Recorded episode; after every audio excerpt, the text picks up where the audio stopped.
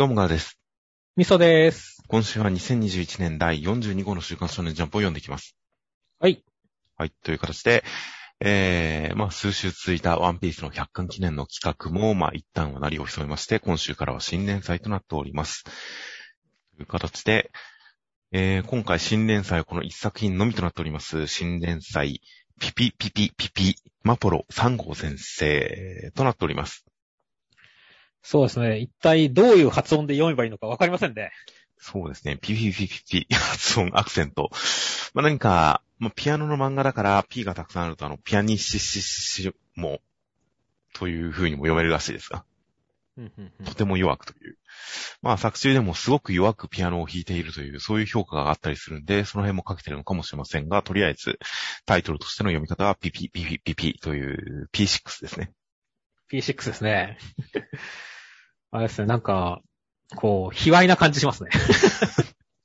確かにツイッターとかで 6P って訳してる人がいましたが、うんまあ、まあ、発音、読み方はまだまだこれからちょっとこなしていくしかない、こなれていくしかないんじゃないかなという感じではありますが、新連載、マフォロ3号先生という方が、えー、受賞歴が去年、2020年1月期、第34回ジャンプ新世界漫画賞において、佳作超新星賞を受賞して、その作品が、えー、一応ジャンププラスに掲載、ジャンプギガにも掲載されたのかな？という感じで、その作品名が、えー星のエイリアンに努力賞をという作品で、こちら何か自分の足の美しさを自覚している少年が、それと向き合うような話なんですけどね。ほ それもくしくも天才という単語が出てきて、あの、その足に対してカメラマンが天才みたいな、あの子は自分の天才を自覚して磨いて好きになってみたいな、そういう天才という用語が結構重要なところで使われたりもしていて、僕今回調べるにあたってというか調べるまで、この星のエイリアンに努力賞という作品がマポロ先生の作品だと実はつなげて覚えてなかったんですが、でもこの作品ちょっと振り返ったら、あ、ジャンププラスで読んだ、めちゃくちゃ好きだったって思いましたよ。う。はいはいはいはいはい。だから受賞作の時点から僕はかなり好きですね、マコロ先生。なるほどね。で、この時、一応受賞した際の投稿時ですかね、受賞時間、年齢が掲載されていて、それが23歳となっていたので、現在おそらく24歳か25歳くらいの方なんじゃないかと思います。うんうんうん読み切り掲載時のプロフィールによれば誕生日は4月4日ということで、かなり個人情報が分かってきましたね。なんすか、あの、誕生日にファンレター送るんですか？まあまあまあ、何歳ぐらいの方かなというのはちょっと気になりますからね、やっぱり。まあね。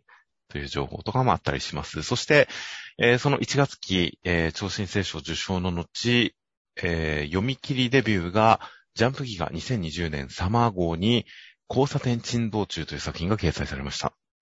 うんうんで、こちらの方が、ま、ちょっと SF 味のある感じの、まあ、やっぱり自己実現的な、ジュブナイル的なお話で、こちらに関しては今回 PPPPP が連載化にあたって、えー YouTube のジャンプ公式チャンネルにおいて、ボイスコミックス化がされております。うんうんうん。めちゃくちゃ面白かったです。おー、後で見ましょう。そして、えー次の作品が本誌デビューとなります。こちらが皆さんの記憶に新しい、えー本誌2021年第2号に掲載された読み切りダダダダーンという作品が今回の PVP につながるような、まあ、ピアノ漫画となっていました。そうですね。まあ、キャラクターなどなどに関しては、まあ、ある種の共通する要素とかもありつつ、まあ、基本的には別作品に、別の設定で仕切り直しという形になっております。という形で、受賞からわずか1年半、1年ちょっと2年以内に、もう初連載獲得という感じのなかなかの快進撃となっております、マポロ先生。で、その作品内容としましては、えー、まあ、音神家という、その、まあ、すごい世界的な天才ピアニストの家に七つ子が生まれたそのうちの一人のラッキーくんは、他の六人が天才なのに一人だけ盆栽で、父親の人にも、こう、厳しく扱われて、ピアノをやめさせられそうになって、母親がかばって離婚して、母親と一緒に一人だけ出て行って、他の六人がみんな天才ピアニストとして世界に名前を轟かせている中、一人ピアノに触れることも許されず、こう、悲しい青春を送っていたんですが、お母さんが病気でもう寿命幾ばくもないお母さんがピアニストになってくれと言ってきたので、ラッキーくんはピアニストを目指す、ピアノを弾いてもいいんだということで幸せをかみしめピアノを弾いて音楽学校に入りますというお話でした。いやー、なかなかに変な話で面白かったっすね。変な話っていう印象ですか？そうですね。なんかもう、ぜ、なんだろう。もう、すっごいシリアスなんだけどさ。はいはいはい。でもなんか、どことなくまあ絵柄も独特だし、な、さっき言ったシリアスだけど明るさもあるし、かといってなんだろう、こう、すごい天才感とかの表現がすごい独特だったり、解釈が面白かったりっていう形で、なんかこう、全然少年漫画っぽさとは、離れたところにあるんだけど、なんだろう、全然すごい魅力はあるし面白いっていう感じが俺は知ってるんですよね。うん、なるほど。確かになんか今具体的に作品名は出てこないですが、うん、個人的には結構天才ものとか、まあある種の競技ものとか、まあ芸術家ものの漫画において、最初主人公がそれが好きなんだけれどできないっていうものを、ああ、なんかカペタとかもなんかこうカートに乗れないっていうのをお父さんがこう自分を犠牲にしてカート用意してくれる話だったりとかもしたじゃないですか。そうですね。ああいう好きを妨げられてる人が、助力を得て、その好きを成し遂げる、実現する、状況を手に入れて、やるぜっていう感じの、ある種の競技もの、まあ、天才ものみたいな、あれなのかなっていう感じだったんですけどね、僕は。はいはいはいはい、はい。ただ、それに関してもさ、ちょっと変化球というかさ、お母さんの寿命とかの話は一切隠され、あの、ラッキー君本には隠されてるわけじゃないですか。はいはい。ね。で、そのあたりとかは、だから、で、本当にね、本人の気持ちというかね、が優先されてやってるっていうところは、でも、なんだろう、動機づけとしても、ちょっと変化球で俺は面白いなって思ってるんだよね。ああ、まあ、お母さんの言葉が、まあ基本的にはピアノが好きっていうのが一番大元にあると思うんですけどね、お母さんのためっていうのもその上に乗っかってはいますが。うんなのでまあ実際どうなっていくのか、うん、まあまあ、具体的な目標っていうのがピアニストになるっていうのは、まだちょっと曖昧としてるところではあったりするので、それに関してはこの先補強していくのかなとは思うんですけどね。うんうんうんただまあ僕はお母さんのキャラクター、このお母さん、優しいけど優しくないんですよね。優しくないね。笑うのも最初目を覚ました時にちょっと笑うぐらいで、その後すごい真顔、なんか遠くを見るような視線とか、何かラッキー君を見る視線もどこか突き放すような感じ、抱きつこうとするのを手で突き放す感じとか含めて、まあ全部その自分の命が残りわずかだということを分かってるからこその厳しさ、真剣さなのかなというのも伝わってはくるんですが、まあ、何かその優しくない感じとか含めて僕はこのお母さんめちゃくちゃ好きですね。そうですね。怖い感じちょっとありますもんね。うん、怖いけど、なんかやっぱり、優しいは優しいんですけどね、きっと。そうだね、その、ね、ラッキー君を、ね、こう、お父さんの方がめちゃめちゃね、こう、蔑むけど、それを励ましてっていうところもそうだしね。優しいのは間違いないんだけどね。感じもするんですけどね。でもまあ確かに一周回って何かすごい愛情よりも、もっと冷徹な何かを持ってる可能性はありますけどね。そうだね、なんかこう、音神学校に対する復讐劇みたいなところもちょっと感じるよね。もう、うん確かに想像できたりはするんですが、その辺わからなかったりはするんですが、でもまあ、第一話のトータルとして、この、まあ、ラッキーくんに対して接する感じと、全体の立ち居振る舞いと、置かれた状況と、すげえ母親だなと思いましたよ。そうだね。さっき変って言ったのはさ、こう少年漫画的にさ、もっと熱くできる。実際すげえ熱いんだけどさ。はい。そういったところでなんだろう、すごいこう、冷たい感じ？だけど、もうすごいあるよねっていう。ほう。冷たい感じとも違うかな？なんかこう、すごいこう、なんだろう、俺はシリアスって表現するけどさ、すごいこう、シリアスだよねっていう。うんでもまあ、競技物漫画、友達はいますしね。うん。まあ、シリアス。まあ、ファンタジックな世界観でもありますし、シリアス。深刻な話ですかね。あんまり僕はそのシリアスっていう言葉の言わんとしてるところを掴みかねてますね、今。なんだろうね、まあ、あの、こう、夢に向かってとかよりも、俺はなんかやっぱりその復讐劇とか、そういった印象の方がちょっと強いんでねっていう。うん、なるほど。。うん。故にシリアスっていう表現なんだけどね。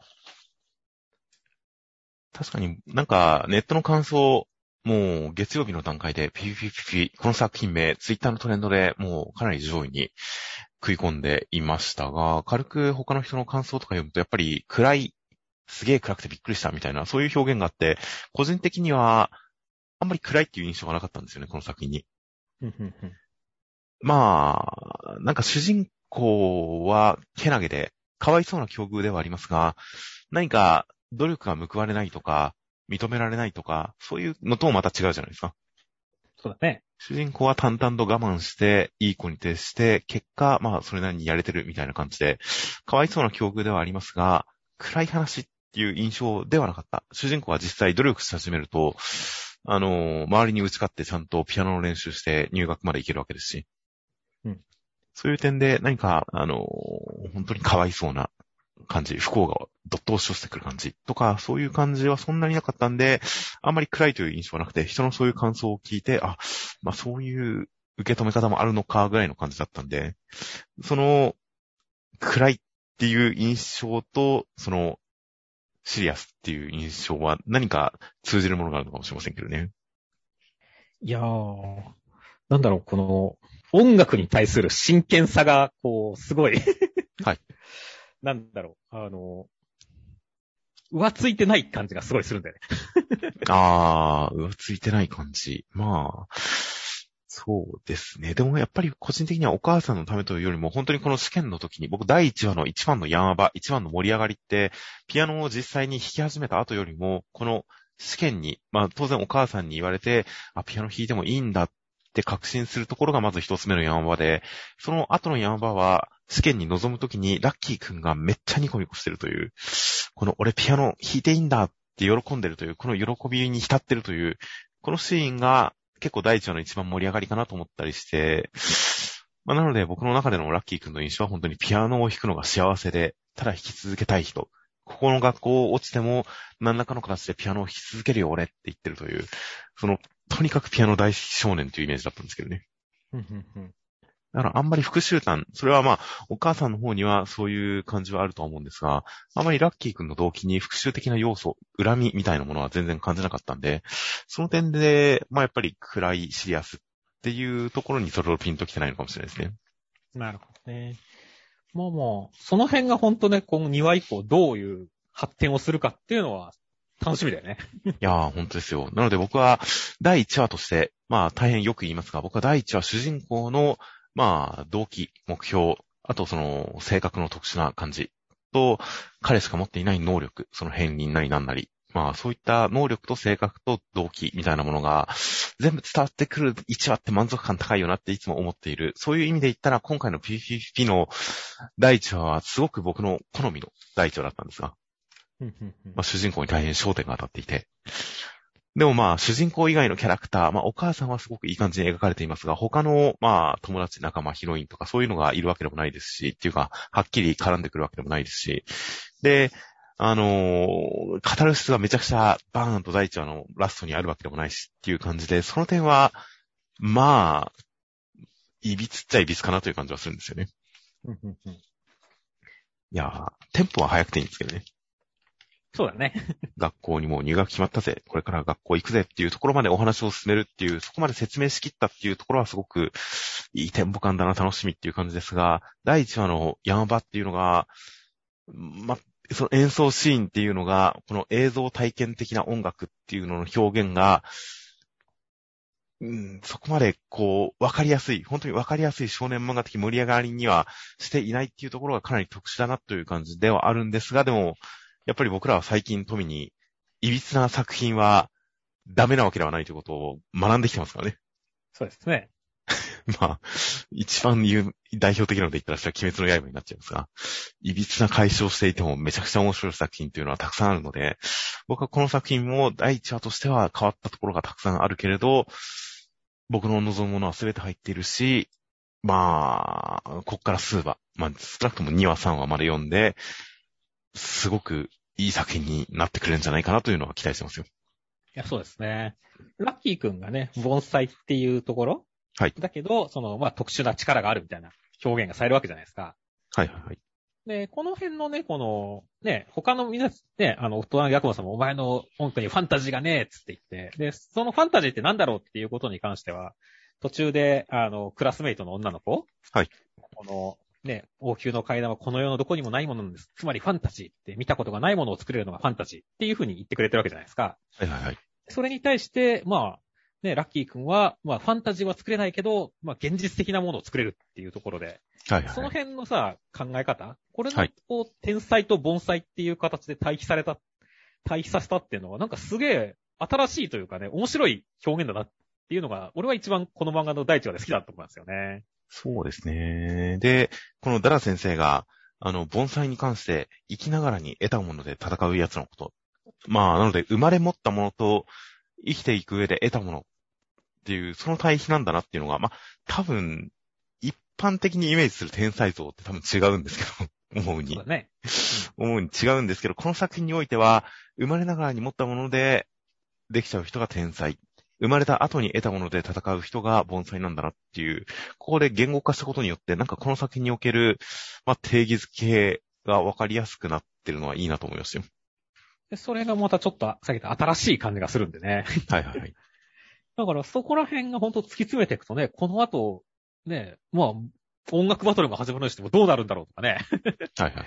もう期待につながってきますからね。いや、本当ですね。なので、もともとダダダダーンでは空間の歪み、ぐにゃっとする感じみたいな感じでキャラクターも認識している、漫画表現的にもそうなっている映像の迫力みたいなものがあったんですが、それに関して今回の作品ではもう本当に映像というか絵として、かつラッキー君に関しては、立ち入れる空間として、本当にちょっとしたスタンド能力として、もう音楽表現ができてきましたからね。そうですね。で、それに関しては、かなり僕、やっぱりこのマポロ先生の作品、当然キャラクターの絵とかもすごく独特で魅力的だと思いますが、それと同時に何か背景が、うーん、まあ、デザインに関しても、おばさんの家がハートまみれとかもちょっと好きなんですが、うんこのなんかなんでしょうね、90年代っていうのも違うな。なんか平成のサブカル映画みたいなこの美術センスとかもすごい好きなんですが、それと同時に何かごちゃっとした情報量の詰め込まれている感じのコマが多い中、病室の、お母さんの病室のパッと出てくるシーンのすごい静筆な空気感ですとか、学校のこの女の子と出会う階段の切り取り方ですとか、その辺の何かすごい緩急、濃かったり薄かったり、空間の切り取り方とか上手かったりするその構図がすげえいいなっていうふうに思ったので、その空気感とかすごい伝わってくるな。また他の作品にはない魅力だなと思ったりもしたんで、その構図の魅力、空気感の伝え方の素晴らしさっていう、マポロ先生がピアノ表現っていうのを、その空間として描き出したっていうのは、すごい期待できるなと思いましたよ。いや、そうですね。本当になんだろう、絵力ありますからね。いやー、本当に、絵力、漫画力。いやー、何か本当にコマの構図というか、コマの中の構図というか、すごく読み心地、体験的に気持ちよかったですね。うん。という感じだったりもしますので、僕は漫画表現的にもすごく好きな作品ですし、お話的にも主人公のけなげさが伝わってくる。そしてそれが、ちゃんと主人公の特殊さに結びついて、世界に挑んでいこうとしているという、そして上向きな目標に取り組んでいっているという、その辺も含めて、僕は、まあ、大変、もうすでに、PPP は一考えを確信してますよ。いや、俺もなんかすごい期待してますし、特に本当にね、その、たと、いざね、本当、ムツゴと戦う時になった時にね、このソウルキャッチャーズを見た時も、なんてすげえ音楽バトル表現なんだってびっくりしたけど、はいはいはい。なんかそれとまた別の違ったね、なんか、すごい音楽バトル表現を見せてくれそうで楽しみでしょうがないんだよねっていう。あーきっと7人の音を重ねたら虹の音が出るんですよ。ああ、それはでもありそうだね、最終的に。まあ、7っていうのは多分に、やっぱ虹の色を想像しますからね。うん。っていう感じだったりしますが、ソウルキャッチャーズの最後に目指したラストバトルの音は虹の音でしたが、というのをちょっと演奏したりもしましたが、まあ、どういった関係になってくるのか、ラッキー君からは本当に兄弟に関して、なんか、やっぱり恨み的なものは全く感じないですしね。そうですね。なんならやっぱりちょっと、うん、親しみ的な、一緒に生まれたけどもう会えない気がするみたいな感じの寂しさみたいなものが伝わってきたりとかしますし、あとこのラッキーくんが、両親の離婚のシーンのコマで、このラッキーくんが去っていくときに、やっぱり、こう、一人か二人、まあ、少なくとも一人はラッキーくんを気にかけてる感じの素振りをしてる男の子がいいますからね。そうですね。兄弟の中に。うんそういうのでもきっと、彼らとの、こう、関わりとかも、いろいろと複雑な感じ、エモい感じ、あるんだろうなっていうのがすごい期待できますよ。ですね。という感じなので、えー、まあまあ、期待にたがわぬ、ダダダダーンで大ファンになった、その期待にたがわぬ作品だったんで、本当に第2話、3話でどういう風に世界が広がっていくのか、まあ、不安半分、期待半分ですよ。いや、俺は不安はないですよ。楽しみですよ。そうですね。どういうものになるのか、少なくとも1話の段階では本当に何のもう不安もない感じですが、2話、3話あたりで、本当にこの作品がどういう方向に向かっていくのかっていうのが固まってくるのかなという感じもするので、すごくすごく来週が楽しみになっています。はい。では続きましてが、ドクターストーンの第211話内容としましては、日本に帰る前に千空君たち、インドネシアによってゴムを生産するゴムの町を作りまして、ついでに米を手に入れて、おにぎりを食べて日本へ帰りますという展開でした。いや、もう米が食べたくなる回でしたね。そうですね。米なかったんですね、そういえば。そうだね、なかったね。確かに猫じゃらしでラーメン作んないですよね、米があれば。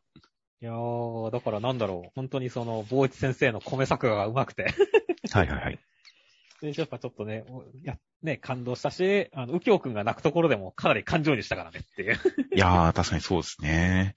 21世紀でもおにぎりなんてしょっちゅう食べてたわけでもないのにって言いますけど、コンビニおにぎりだったらよく食べてますけどね、僕。い うん。やまあ、でも米を食べない日は僕ないですからね、ほぼ。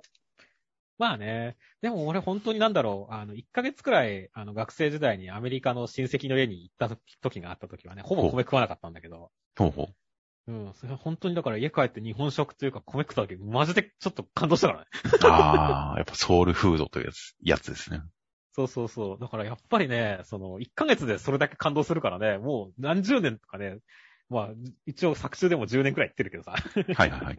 まあ、石 化、まあ、石化の時間も含めてですけどね。そうだね。だけどやっぱ、ずっと食ってないってなったら泣くだろうなって思うからね。いやー、確かにそうだと思いますよ。だから本当にちょっとね、あの、今回は本当それだけですごいなんか、こう、胸がドキドキしたというかね、よかったなと思いましたね。いや、本当に読んでてその感動を追体験できる感じになってましたし、また、これから日本に帰る。そしてまた、お米を食べて千空君が思い出すのがお父さんのことであるっていうのがやっぱりこれからの宇宙展開にも繋がっていく感じで、何かそのお米っていうのが、まあ単体でも面白いですし、ある種、何かこれまでの作品の持っていたテーマの復習に、みたいな感じになってるのも良かったですね。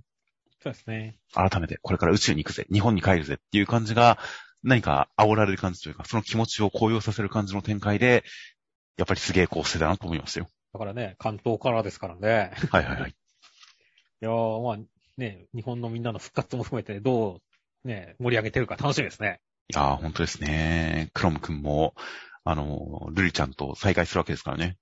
そうだね。なんかドラマチックなことがあってほしいですよね。あってほしいですね。などなど、まああったりしますが、本当にコンバインとかも、流れ作業で作っちゃってますもんね。早いよ。本当は農業の機械化って結構大変だとは思うんですが、もうあっさりですからね。うん。もう世界は前に進んでますよ。いや、すごいですね。もうでも今までのね、経験を考えればね、もうこれくらいできるですよ、尖閣だって思うから。そうですね。いや、本当になんか技術発展等々も含めてすごく加速が、加速度がついている感じがしますので、本格的な宇宙船製造がどういう形になっていくのか大変楽しみです。では続きましてが、僕のヒラカレミアの第326話内容としましては、えー、オールマイトさんは自分のこう銅像が建てられているところに戻っていって、自分は何ができるんだろう何ができたんだろう何をしたんだろうこの結果は何だろうというようなことを思い悩んだりするんですが、そこにステインさんが現れて、これは結果ではなく過程である。うずめビは対価となっているって言って、えー、お前が本当にオールマイトなら、この情報を使ってなんかしろみたいな感じを言って去っていきますという、そして自分を終わらせに来いって去っていきますという展開でした。いやー、ステインさんのオールマイトファンっぷりがたまらなかったですね。ああ、めちゃくちゃオールマイトが好きなんだなっていうのが伝わってきましたね。伝わってきたね。いいよね、このオールマイト本人に対して、まあ気づきながらね、お前はオールマイトじゃない偽物めって言えるところいいよねっていう。そうですね。いやー、でもこれもね、あの、やっぱ気づいてるんだろうなっていうのは最初からなんかちょっと分かったしねっていう。まあ、まあまあ、そりゃそうですよ。ずっと見てたわけですから。そうだね。いやー、だからなんだろう、本当にこの二人のこのシリアスな感じっていうのがね、すごい、やっぱね、敵と、なんかこう、宿敵とね、だからこそお互いを理解してるとかね、理解ししてる部分があるみたいなところは、ちょっと男のロマンでもありますからね。まあそうですね。まあ宿敵っていうよりかはやっぱりファンっていう立場は近いとは思うんですけどね。まあね。一方通行だからね、ステインさん。そうなんですよね。オールマイトさんから何か、何かアクションがあったっていうわけではないんで。ただまあ、本当にそういう意味で、まあ、信奉者、ファンうんからの、まあ、ある種の知った激励というか、まあ、声によって本人が自分の持っている大事なものを取り戻すというか、気づかされる、再確認するという展開は、すごくいいファンとアイドルの関係でしたよ。そうですね。ファンとアイドルって言っちゃうから。ファンとなんて言ったらいいんでしょうね。ファンとの関係でしたよ。そうですね。いやー、でもだから本当にね、あのーね、先週、オールマイトどうなるんだろう、大丈夫かなっていうのが本当に一周ですごい気持ち上がったんでね。いやー、はいはいよかったっすね。いやー、ちゃんとタルタルスの情報まで与えられて、オールマイトさんこれから司令官として、まあ、みんなのバックアップとして、すごく頑張ってくれそうな感じがしますよ。いやそうだね。いやそして本当にまあ原点ですからね、オールマイトさんがねっていう。もうみんなのね、はいはい。彼が始め、始めたからこそっていうところをね改めて再確認したっていう意味でもね、いい話でしたよね。そうですね。で、なんか、オールマイト時代の、まあ、弊害というか、オールマイトさんがいたからこそ、今のヒーローがこんな感じになってしまっている的な言われ方すらしていた中、まあ、すべては過程だって、この先、より大きな炎に、こう、至るんだという、引火するんだと、繋がっているんだという、そういうような発言っていうのは本当に芯を捉えているなと思いますよ。そうだね。読者的にもちょっと安心するというかね、わかりやす、あのね、あの、そういうことなんだってわかる回でもありましたよねいや。ーある種本当に読者がオールマイトさんに伝えたいことを代弁してくれましたよ、ステインさんは。そうだね。という感じなので、本当に平時においてはもう悪そのものでしたが、ステインさんは普通に犯罪者でしたが、こういう非常事態においては、なんか正しいこと言ってますね。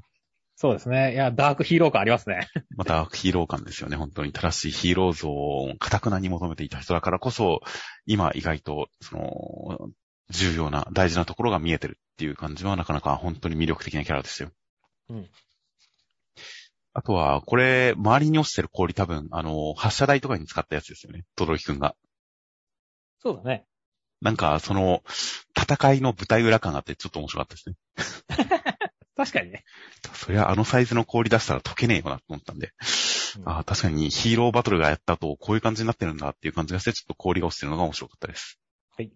では続きましてが、青の箱の第21話内容としましては、大輝くんは羽生先輩からワンゲーム取れたけれども、試合はつ時間切れになってしまいまして、この先は決勝でという感じの中、えー帰りにコンビニで、ひなちゃんと千夏先輩に会って、ひなちゃんが唐揚げもーらいってやったのを、千夏先輩も羨ましいからってもらっていきましたという展開でした。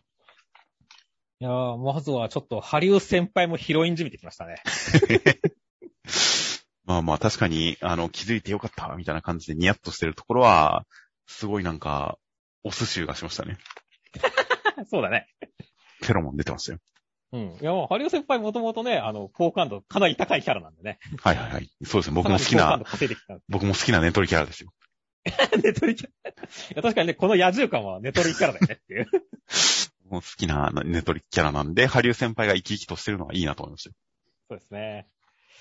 そして、まあね、後半に関してはね、もう本当にまた、ひなちゃんと、ね、と、千夏先輩のバトルが、はい一番良かったっていう。いやー、この描き方の対比というか、ひなちゃんの方に関しては、何か言葉で説明があるわけではないんですが、大輝くんコンビニで見つけた瞬間に、このもう、なんでしょうね。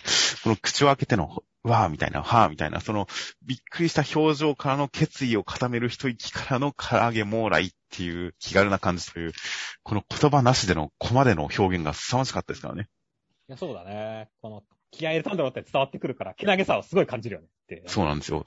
で、それがあるからこそ、その後の差し入れ持って行ってあげるから、皆さんは特製弁当って言ってるところの内心がどんなのかなんか伝わってきますからね。そうですね。あ、めっちゃこう、アプローチっていうかすごい頑張ってるな、覚悟決めてるな、ひなちゃんっていう感じが、その前の数コマがあるから伝わってくるのに対して、千夏先輩のこの真意のわからなさ。いいよね、これミステリアスでいいよね。この対比はもうたまんないですね。いや、すごいね、ほんとだから、全然、こう、ね種類の違う、こう、フィニッシュブロー食らったぜみたいな感じだからっていう。そうですね。いや、ほんと、あのー、唐揚げもらう時点でちょっとこっちとしては、親、千夏先輩、親っていう感じで、こう、もやもやいろんな思惑が渦巻いていくところ、最後に、蝶野さんを見て羨ましいなってっていうところからの、ちょっと間を置いてからの笑顔の後の、これで試合も頑張れるですからね。うん。いや、もう想像させますよ。そうですね。いや、これ絶対好きでしょっていうね。いや、もうひなちゃんに対する鞘当ての感じがすごいしますよね。しますね。いやー、こでも、俺はもうでもね、千夏先輩の方がやっぱドキドキするんだよねっていう。まあ、まあまあ、それは確かにしょうがないですよ。うん。でも僕はひなちゃんの方を応援してますから。はいはいはい。まず最初にやっぱアプローチしたのはひなちゃんですからね。ひなちゃん頑張ってる感じがすごいするじゃないですか。そうだね。ちょっと作詞っぽい感じもするしね、唐揚げをもらって、それのおかえ、ね、こうお詫びというか、ね、に、お弁当も、お弁当というか、差し入れ持ってってあげるからねっていうのもね、すごいなんか、頭いいなひなちゃんっておったしね。まあまあ、作詞、僕はやっぱりそれは作詞ではありますが、基本的にはやっぱ頑張ってるっていう印象なんですよね。はいはいはい。に対して千夏先輩はこいつ作詞なんじゃねえかって思いがだんだん湧いてきましたからね、やっぱり。千夏先輩、これすごい作詞っぷりを感じるよ、本当に我々は千夏先輩の手のひ手のひらの上で踊らされてるんじゃないかっていう気がしてきますからね。うん。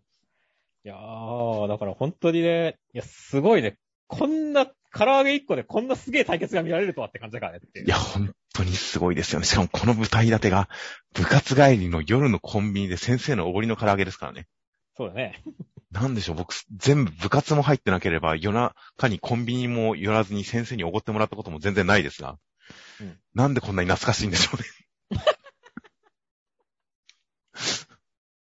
いや、もう確かに青春感やばいよね、これ。いやー、これなんか、初出出店が思い出せなくてもやもやするんですが、何か、あの、大きく振りかぶって、野球漫画の大きく振りかぶってが流行った頃に、なんかの、うん誰の言葉だったか、何かの言葉で書かれていて、すごく胸に刺さったのが、青春漫画というのは、ありもしない青春を懐かしく思うものであるっていうんですよ。ああー、はいはいはい。ジャンルの定義づけとして。うんそ。それはまさにそうだなと思って。まあ、じ別にそういう経験があってもいいんですが、そういう経験がある人が、それはそれで懐かしく思うのも何も間違ってないんですが、青春がない人でも、それを懐かしく思ってしまうという、それこそが青春漫画の肝だなというのは、その時以来ずっと確かになと思っていて、それで言うと本当に青の箱っていうのはもう、舞台立てから描写からシーン立てから何か出来事から全て経験してないのに、懐かしく思ってしまうという、本当に恋愛漫画の中でも青春恋愛漫画なんだなっていうのを強く思う回でしたよ、今回。いや、そうだね。間違いないっすね。この部活、なんでこんなに部活っていう要素要素が大事なのかって言ったらやっぱそれが青春だからですよね。そうだね。結びついてるからですね。いやー、なので、大変今週は青春と恋愛に溢れている、もう最高の回でしたね。ですね。最高の回でした。では続きまして、ブラッククローバーの第306話内容としましては、ユノ君の一撃がゼノンさんの胸を貫いた、その刹那ゼノンさんの脳裏には、かつて、えーまあ、一緒に窓防衛隊総隊長を目指した友達、平和のために犠牲にしてしまったその友人のことが脳裏によぎり、その彼を失う経験から力を求めた自分のことを思い返して何か悪魔と取引しますという展開でした。おまさかゼノンさんのこんな過去回想が来るとは思いませんでしたねっていう。いやー、本当にこれまでの二人がなんか、ある種悪役に徹していたところから、ゼノンさんだけ全然毛色がガラッと変わりましたね。そうだね。いやー、でも結構ね、残虐非道的なイメージがね、この金色の夜明けとかを全滅させたところも含めて、はいはいはい。強いキャラだったから、逆にこの回想からどう繋がっていくのかっていうのは、本当来週以降の動きが楽しみになってますね。まあ、ここまで来たらある種の改心展開もありそうな気がするんですけどね。そうだね。まあまあまあ、なかなか難しいけど、バニカさんとかどうしても許せないからね。まあまあまあ、後の二人に関してはまあしょうがないかもしれませんが、ゼロンさんに関しては改心展開もあるかな。何より、お兄様が出てきちゃいましたからね。そうなんだよね。黒幕かこれっていう感じだからね。ここに来て、これまで全く顔見せなかった、あ、匂いが出てきたんで、まだ上がいそうな気がしてきますよね。そうだね。なので、ゼノンさんは全然僕は、改心展開というか、味方展開も共同展開もあるかなっていう雰囲気をかなり感じてますよ。ああ、どうだろうね。でも個人的にはほらもう胸に穴が開いちゃってるからさ、これはもう、フォロー化しかないわけじゃないですかっていう。弓で撃たれてますね。ね、だから、もうフォロー化したらやっぱ最終的には浄化されてしまうもんだと思いますんでね。はいはいはい。いやー、さすがに死ぬような気もするけど、まあまあ、死ぬにしてもね、ほんともう一波乱なんかありそうだからね。そうした時にね、ユノ君たちがどうやって逆転するのかっていうところも含めて楽しみだねっていう。まあ、悪魔との取引っていうのはすごく不吉な感じに描かれておりますからね。そうですね。何かゼノンさんにとっても不幸なことが起こりそうな雰囲気ではありますが、やっぱり、まあ、味方にならないまでも何かしらの救い展開はあるような気がするんですけどね。うん。そうだね。せっかくこういうのやったわけだからね、あの、救いはあってほしいなと思いますね。はい。もうまるでアスタ君っていう感じですからね。そうだね。アスタクの別側面みたいな感じになってるからねっていう。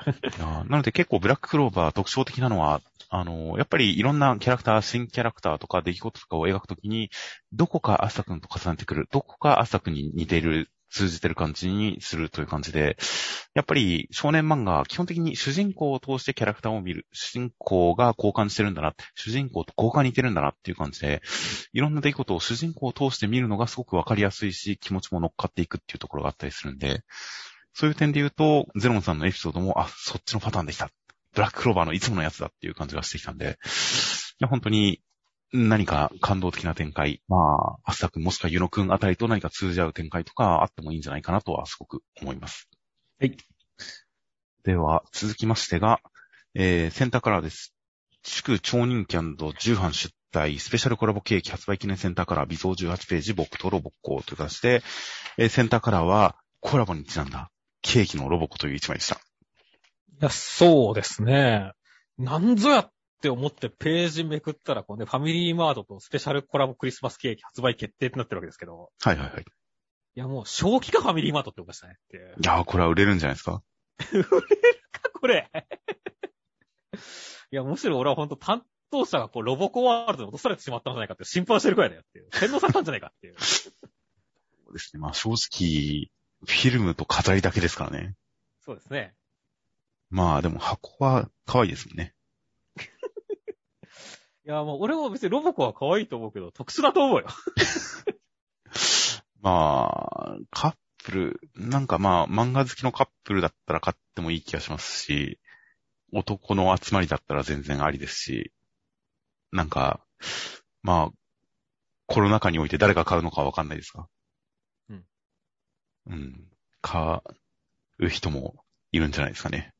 ああ、何この聞いながらさ、俺このロボコのこの顔のところ俺もらうからみたいな感じになるのねっていう。これってなんか、繋がってますよね、上のロボコの紙。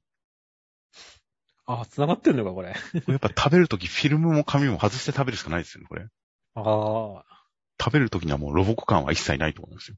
ふんふんふんまあそうか。じゃあまあ洗って、こう、王冠とかにするしかないのかな。ああ、いいですね。いいかもしれないですね。いやー、というわけで本当に、どこに需要がっていうびっくりがすごかったですねっていう。そうですね。呪術回戦とのコラボの間違いじゃないんですかと思いますね。そうだね。なんか間違えたのかなっていう気がするよね。呪術回戦ケーキだったらまだなんか需要あるかなという感じがしますが、なんかうっかり間違ってローコにオファーしちゃったんじゃっていう気持ちになってくるケーキではありますね。うん。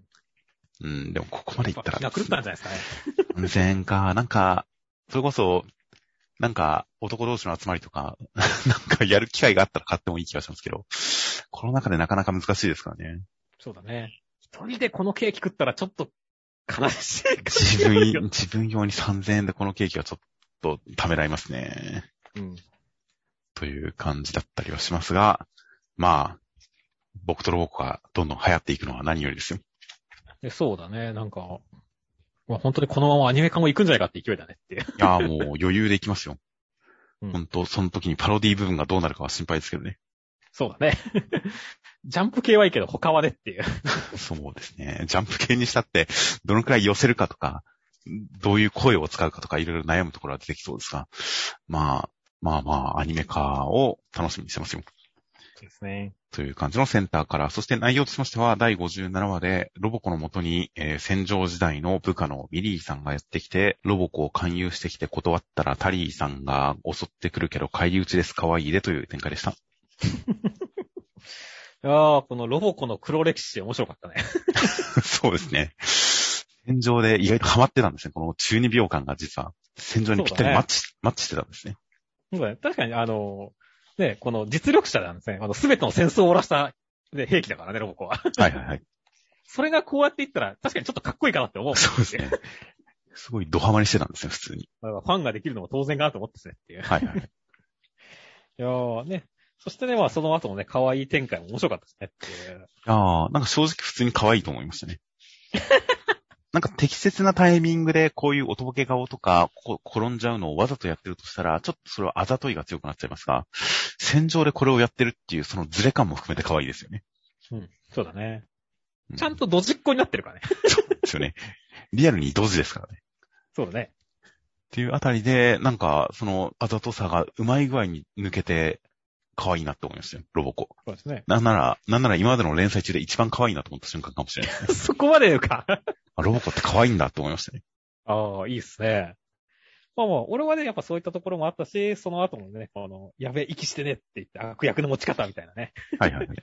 こういうところでちゃんとギャグをやってくるっていうところも含めてね、あの、やっぱロボコは魅力的だと思いましたね。いやー、確かにロボコが大変、何か戦場、戦闘ロボットの対比で本当にロボコの魅力がより伝わる感じにはなってましたよ。そうだね。なんか可愛い顔してる時にツッコミ、ガチゴリラも普通にツッコミ側に回るのが最初ちょっと親と思ったんですが。ガチゴリラは照れたりしないんだと思ったんですが、そこは戦闘中だから心配が先に来てるというガチゴリラの真面目さですよね。いや、ロボコがね、やられたらガチゴリラも泣いちゃうからねっていう。だからいくら可愛くてもそこは心配が先に出るというガチゴリラのいいところが出たなと思いました。はい。いやという感じで本当になんか今回の回はこのロボコの説明、ミリーは一般のオーダーメイドとは異なる軍事用ロボットで、ロボコに次ぐナンバー2でしたっていうのに対するツッコミが今回の全てだなと思いましたよ。そうですね。そこのセリフがすごい好きでした。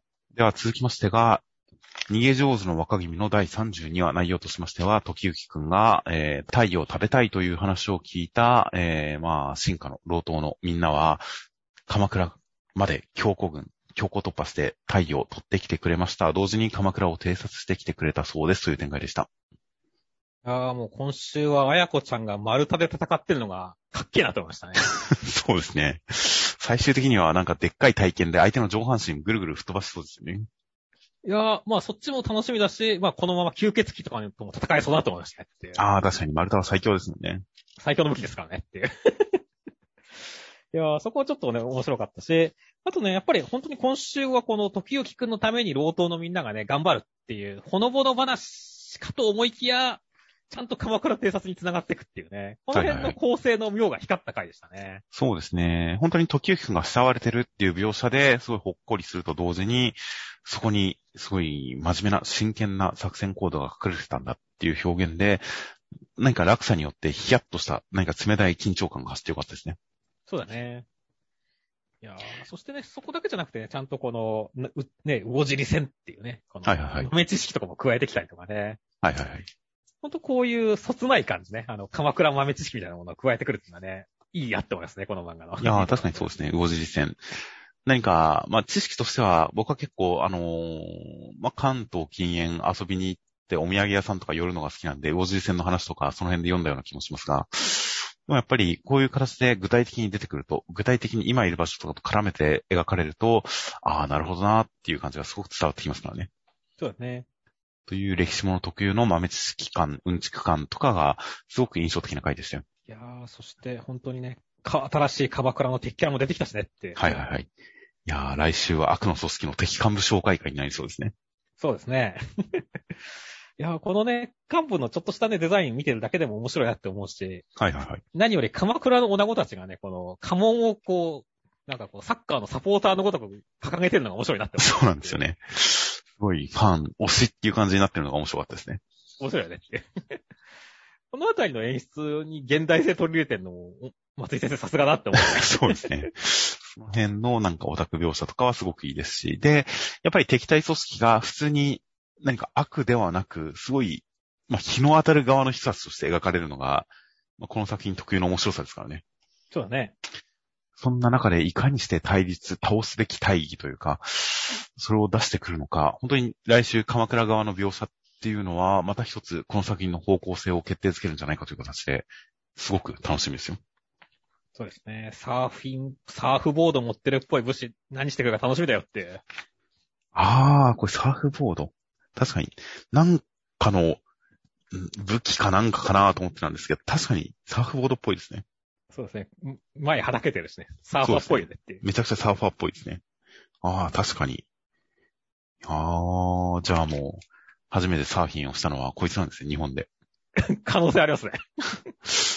という感じで、まあ大変敵側、まあ、本当に怪人キャラの可能性もありますが、怪人的なキャラの可能性もありますが、大変楽しみです。では続きましてが、呪術回戦の159話、内容としましては、日車さんは弁護士だったんですが、えー、まあ不条理な裁判に切れて、やり直した、死滅回遊プレイヤーっていう展開でした。お今週はもう、プレイヤー日車紹介会でしたね。もう完全に知ってる人は一人も出てこない回でしたね。そうだね。いやーしかもね、これだけで収まらず、来週後編があるんだよねっていう。そういうサブタイだったんですっけ、それは。いや、わかんない。後編あるのかなっていうね。これ来週後編あるのかな？でもないとさ、この能力を見せないっていうのも、ちょっとなんか、片手落ち感ないかなと思うんですけどね。ああ、個人的には普通にこのままイタドリ君サイドの話に繋がって、日車さんと遭遭遇するのかと思ってましたね。はいはいはいはい。あ、確かにその可能性もありますかね。個人的にはそう思ってはいますが違うかもしれません。うん。いやはや。でも本当にね、ここまでがっつり掘り下げたっていうのは、本当にこれから重要キャラになってくるんですかね、日車さんっていう。いやー、これからはこういう、なんか、個人的な呪いを抱えてる人の話と、その決着を短いスパンでやっていく可能性もありますけどね。ああ、かもしれませんね。結構そのね、あの、まあ、現実の罪と呪いはいはい。みたいなところの話っていうのはね、あの、まあ、呪術回戦、あの、少年院の話とかでもありましたし、はい。ね、あの、その後の淳平くんの話も、ね、やっぱいじめと呪いみたいな形でそういうテーマあったじゃないですかっていう。はいはいはい。だから、そういったところを、まあ、結構、芥見先生、ね、しっかり描く人だから、もしかしたら本当に、主要キャラになりそうな雰囲気もあるよねっていう。まあ、まあまあ、そうですね。描き方。本当にお話が死滅回遊編に入って、それまでにあった妖怪対峙的な雰囲気っていうのがかなりなりを潜めて、人間の話になってきましたからね。そうですね。そういう感じで、本当になんか妖怪対峙、悪魔払いっていった感じから、呪い、人の呪い、恨み、像、そういった話に、ギアを変えてきた感じがすごくするんで、日車さんの話、まあこれをどう決着つけるかっていうのは、まあ、いや、でも、普通にこのエピソード中で死んじゃいそうな気は僕はしていますが、でも、そういう、こういう呪いが世の中にある、こういう人間がいる、こういう人間のドラマであるっていう、そこのところでドラマを成立させていくのかなという感じはしてますよ。うん、うん、うん。そうだね。いや、はい。まあ、とりあえず本当に、し死滅回遊編で、がっつりやっぱりそれまでとやり方を変えてきたっていう印象は強いんでね。はいはいはい。まあまあ、どういう風な面白さに繋がっていくかっていうのは期待ですよね。いや、本当に楽しみです。ちなみに、今回の弁護士とか、あの、まあ、冤罪の話とか、なんか、ブラック介護施設の話とかが、闇金牛島くんを書いていた、真鍋先生の今やっている連載作品、九条の滞在という、まあ、弁護士漫画が、まさになんかブラック介護施設とかもネタにしたりとかしてるんで、だか全体通して、あと出てくる用語とかも被ってたりするんで、すごい九条の滞在感もあって、今、弁護士漫画来てるなっていう感じがしましたね。なるほどね。という感じと、あとやっぱりこの何か世の中の世知辛さとか辛さとかそういうのが描かれてる感じ、すごい実録系の感じがするのは、好きな小説をあげるときに、あの、平山夢明先生の異常快楽殺人という実録ものの作品、実実録ものの本を好きな本として目次コメントであげていた芥見先生らしいテイストになってきたなという感じがすごいしています。はい。という感じで、なんか目を開けていたいって言った日車さんのこのスタンドが目を縫われてるのかはどういう意味なんだろうとかすごい気になったりとかします。では続きましてセンターカラーです。コミックス3巻大好評、御礼センターカラー坂本デイズ。という形でセンターカラーは、まあ坂本さんのいない坂本商店の下働き一同という一枚でした。下働き一度って。まあまあまあ、でも本当になんだろう、爽やかなカラー扉でしたね。いやー、やっぱ若者たちがわちゃわちゃやってる感じがなんか、学生よりは上ですか？若者感があってよかったですね。すごい爽やかでした。そうだね。ていうか、この車のさ、天井のところに椅子取り付けてるの、すごい道路交通法違反違反感があっていいねっていう。ああ、確かに。その辺も含めてまあ若者感ですよね。そうだね。いや、これちょっとなんか、絶対捕まるだろうけど、やってみたいなって思ったもん。いやー、これ日本じゃないから、日本じゃないっぽいからいいんじゃないですか？ああ、いいのか。多分、だから、そうか、だから、もしかしたらこれ、あの、パーフェクトワールドという映画に、ジェットコースターに乗ったことない、乗るのが夢っていう少年のために、誘拐犯が車の上に椅子を固定して、こう、ジェットコースター風にしてあげるっていう、あれのネタなのかもしれないですね。ああ、そんな、あるんだ。うん。なんか、あの、英字新聞なんで、ちょっとあれを思い出しましたね。なるほどね。いや、まあなんか、アメリカの田舎道をこれで旅してる感じのいい雰囲気なんじゃないですかね。そうだね。という感じ、スニーカーとかジーンズとか、なんかすごいいい雰囲気のセンターカーでした。では内容としましては、第39話で、えー、まあ、坂本さん訓練しているところに、南雲さんがやめときなって言ってきます。あんた B プラスだよって言ってきます。南雲さんは S ランクらしいです。そんな中、シンくんのところに、えー、斧を使う死刑囚がやってきて、シンくんは D ランクで、ルーちゃん C ランクっていうんで、シンくんは決まりますという展開でした。いや、まあ本当に坂本さんが B ランクで、シンくんが D ランクでショック受ける描写面白かったですね。本当ですね。ボイルさんとか何ランクなんでしょうね、一体。2ランクなんでしょうね。まあでも B マイナスとかくらいなんじゃないですかね、ボイルさんとかはあ、。本当ですか ?C ぐらいいっちゃうんじゃないですか、下手すると。いっちゃうか。でも、ルーちゃんと一緒じゃないんじゃないさすがに。まあ、ルーちゃんよりは強いですからね。結構雑なランク付けですよね、ほんとこれ。まあでも、ルーちゃん自体はさ、こう、なんだろう、マフィアのあ一人娘っていうこともあるからさ、はいはいはい。そういった背景的なところもランク上がってる理由の一つだと思うけど。ああ、確かにあるかもしれないですね。あとやっぱ、坂本さん、痩せたらランク上がりそうですよね、普通に。っまあ上がりそうだね。ていう点ですごい雑な感じはしますが、でも、まあそれを気にするシンくんっていうのは面白い展開だなと思いましたよ。そうだね。しかも、ねこうちょっとさ、こう、うなだれてる時にさ、こう、犬とかに匂い、尻嗅がれてるのいいよねっていう。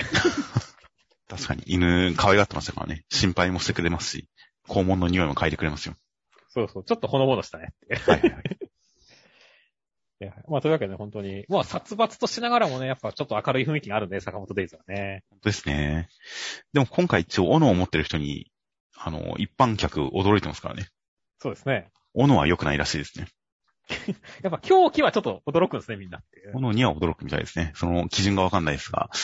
まあ一応、なので、やっぱりこの死刑囚はかなりやばいやつっぽいんで、シンくん、なんならこいつぐらい倒してくれていいんですけどね。いや、いいと思うんですけどね、俺も。うん、今回別にそんな、えー一人ぐらい死刑囚カマスがいてもいいとは思うんで、シンくんの強いところを見たいなと期待してますよ。そうですね。まあ意外と最後ルーちゃんに取られて、ルーちゃんのランクの方が上がっちゃうみたいなのがいいいいけど ね。まあそうですね。なので、ルーちゃんとの絡みとかも楽しみな感じではあります。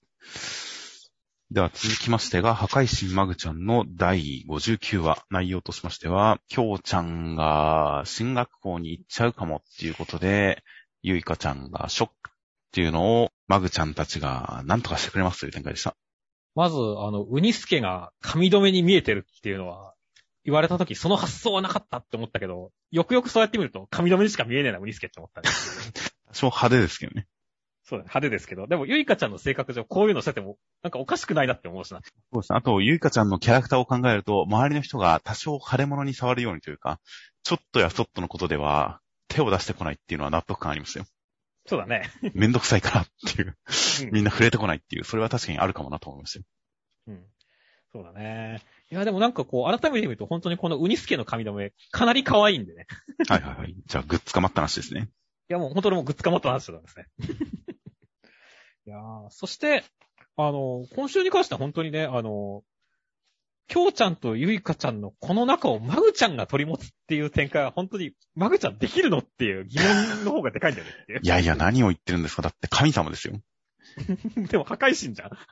しかも、手下が二人もいるんですから完璧ですよ。完璧か。もうさ、どうやって解決させるか全然思いつかないんだよ。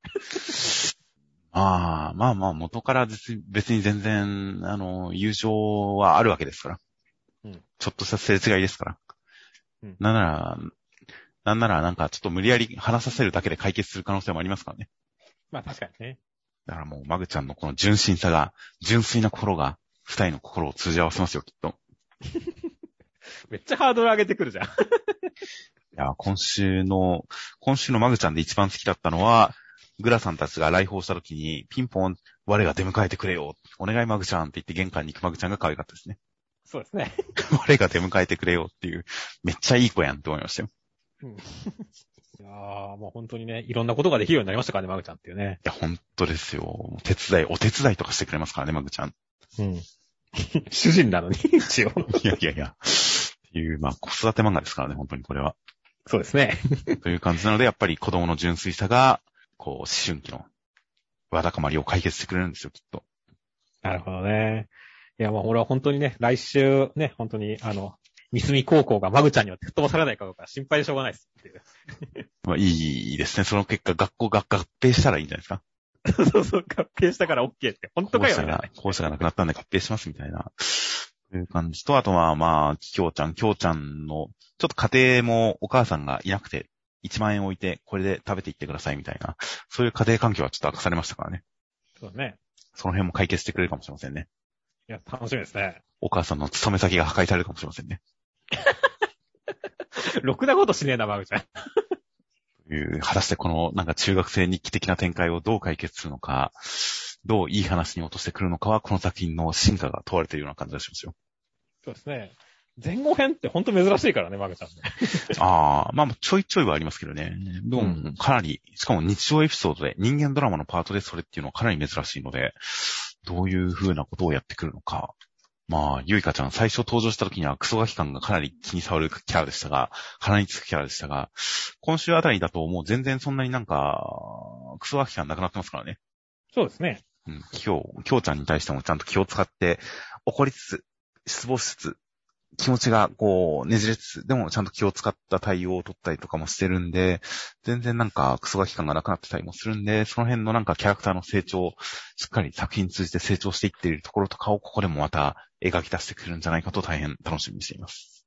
では続きまして、夜桜さんちの大作戦の第98話、心臓兄さんは彩香ちゃんと一緒に買い物に行ってテンパるんですが、彩香ちゃんがいい子なんで自分に自信を持って太陽くんたちついてきたんでお仕置きですという展開でした。いやーもう本当にね、この心臓兄さんと、あやかちゃんのね、この太陽くんオタク同士が仲良くなるっていう展開は、微笑ましかったですねっていう。太陽くんオタク。太陽くん、むつみちゃんオタクですよ。まあまあまあ、そうですね。同じものが好きっていうところではあるんで、だからこそ彩香ちゃんが、心臓さんに対してあなたの愛は本物ですっていう、その、やっぱり、共通点があるからこそ諭すっていう展開ではありましたね。そうですね。というわけで本当に微笑ましい回でしたねっていう。いや、本当に心臓兄さんだって、こんなにガタイでかくて、かっこよくて最強だけど、人見知りで女の子と喋れないっていう最強童貞キャラですからね。まあそうだね。かなりの中二力あるなと思いましたよ、改めて。そうね。さらにね、この1円単位割り勘超圧クーポンバリバリ財布とねっていう。いやー、そこ良かったですね。よかったね。しかもちゃんとこれが弟のプレゼントだったっていうね。はいはいはい。ことでポイントも稼いでくるしね。で、彩香ちゃんは絶対これ気にしてないですからね。そうだね。彩香ちゃんのいい女感も高まりましたよ。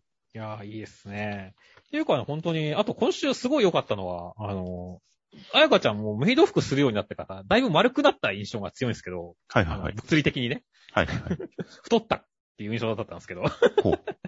ただもう本当に今回ちゃんと服脱いで、ね、あの、合金繊維でたまにも強いってっていうところではちゃんとスレンダーだったんでね。あ、やっぱ服の影響でよかったと思いましたねっていう。なるほど。うんまあまあ、それはメイド服をうまく着着こなしてるから、ちょっとふっくらした感じになってるんですね。そういうことですね。っていう。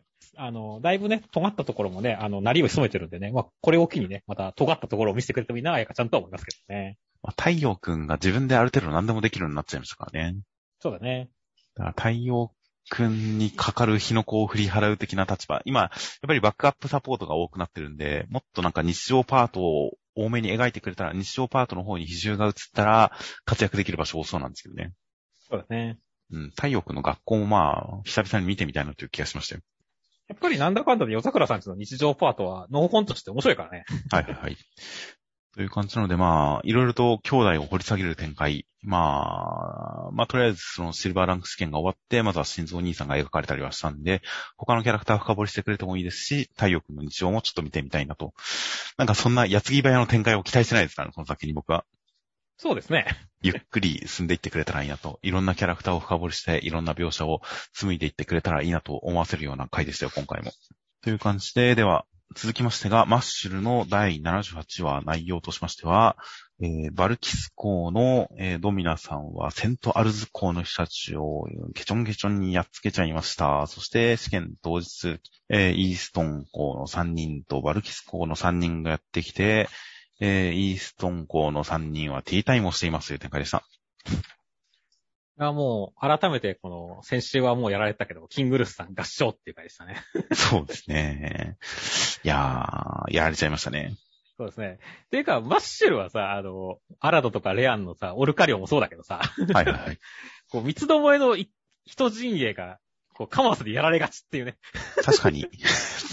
量に関しても確かに一つ存在感なかったですね。そうだね。いや、まあ、だからこの辺、さすがやっぱマッシュル伝統芸だなって思いましたね。まあだから正直、男塾っぽいなって先週は言いましたが、でも3個三つどもえっていうのは珍しいなとちょっと思ってましたからね。はいはい、そうだね。男塾っぽくないなと思ってましたからね。だから、改めて1対1の対戦になって、あ、やっぱり男塾っぽいやって安心しましたね。そうだね。いやー、やっぱちゃんと一個一個をかませにすることによって男塾らしさをね、担保してますからねってそうですね、さすが、さすが。まあさすがですね。そうねしかし、イーストン代表は、一人ドット君なんですね。まあ、最後まで残ってたからね。まあ、そうなんですけどね。まあ、変身もできますし、実力的には何の問題もないんですが、いつの間にか選ばれてたな、こいつっていう感じがすごいしました。そうですね。いや、だから、本当に、あの、大穴で神覚者の可能性あるドットさんっていう。あ、面白いですね、ドット君。ちょうど、あの、今日、9月21日ぐらいに、ジャンプの YouTube 公式チャンネルで、あの、なんだっけな、マッシュのなんとか記念、マッシュ君のフィギュアを作成するっていう動画で、甲本先生が、何か寄せられた質問に答えるっていう企画があって、うん。なんか、やたらドット君が挙げられてましたよ。そうなんだ。ドット君は楽器も演奏できるし、絵が上手いのは誰ですか？ドット君です、みたいな。あと、あの、貯金一番してるのは誰ですか？ドット君です、みたいな。ドット君はめちゃくちゃ堅実で器用っていうことがすごい伝わってくる回答多かったですよ。はいはいはい。まあまあ、意外なスペックがあることはね、あの、勉強会でも証明されましたからね。そうですね。だからこいつ、なんか、やっぱ、堅実なんですよ、意外と。うん。いや、だからドット君が新格者は全然あるなと思いますね。そうですね。いや、そしてね、まあ本当に、いつものやっぱマッシュの伝統芸のね、すっごいこう、マウント取ってきた相手に対してね、こう、ギャグで返すというかね。はいはいはい。全く気にしてませんっていう感じで煽り返すっていうね。はいはいはい。展開はこのティータイムっていうのが素晴らしい表現でよかったですね。そうですね。っていう感じであの、アフタヌーンティーセットみたいな、あの、ケーキサーバーみたいな、ああいう、あの、3段のやつがありつつ、マシ君は自分用にシュークリームを大量に取ってるという。うん、この分け合う気のない感じがとてもいいですね。そうですね。本当に優雅なのかってちょっと思うけど。いやいや、優雅じゃないですか。という感じなので、いやー、このシュークリームを堪能しつつ、いい感じに勝ってくれたらいいなと、大変期待ですよ。そうですね。では続きましてが、高校生活区の第54話内容としましては、えー、バレー部の幽霊部員であった渋谷くんというのがいて、まあ不良だったんですが、えー、一郎さんに触発されて、一郎さんに負け続けることによって、ちゃんと不良をやめて、バレー努力するようになりましたという展開でした。いやー、また親父が一人の孤独な部活少年を救ってしまいましたね。あ、いい話でしたね。いい話でしたね。いやー、というわけでね、本当に、あの、これでもう、メデコーはさらにパワーアップしたんで、もう来年というか、もう春高バレーくらいでは全国大会優勝狙えるんじゃないですかねっていう。本当に、全然全国クラス全国でかなりいいとこまでいけるんじゃないかと、また本当にいい戦力が来たなっていう感じでしたね。そうですね。いやだからますます孝太郎くんと差が広がっちまうなっていうね。まあ、そうですね。孝太郎くんの方はあっちはあっちでまたなんか、のんびりやってると思いますけどね。そうですね。いや、だからますますこの対比、親父との対比具合が広がるっていうのはね、なんか今後の展開も楽しみになってましたね。そっちああ、確かに。次の大会、次の全国大会が楽しみですね。いやという感じでもう、実質、もうスラムダンクみたいな話でしたね。ウィッチ。バスケがしたいですみたいな話でしたね。そうですね。という感じで。あと、須崎くんが、あの、一郎さんに対して、一郎さん、時間の無駄っす。こんなバカみたいなやつ相手にするの、俺努力しないやつ見下してるんで、みたいな感じ。とか、最後のところで、あ、爽やかになります、先輩。ちょっと出れてる感じとか、地味に須崎くんのキャラがすごい好きでした。そうだね。好感度高いね、こいつ。うん淡々としているし、その努力してないやつ見下してるんでって言ってのける感じのかっこよさというか、あと本当に一郎さんを慕ってる感じとか伝わってきて、チラッとした登場なのにすごい好印象でした。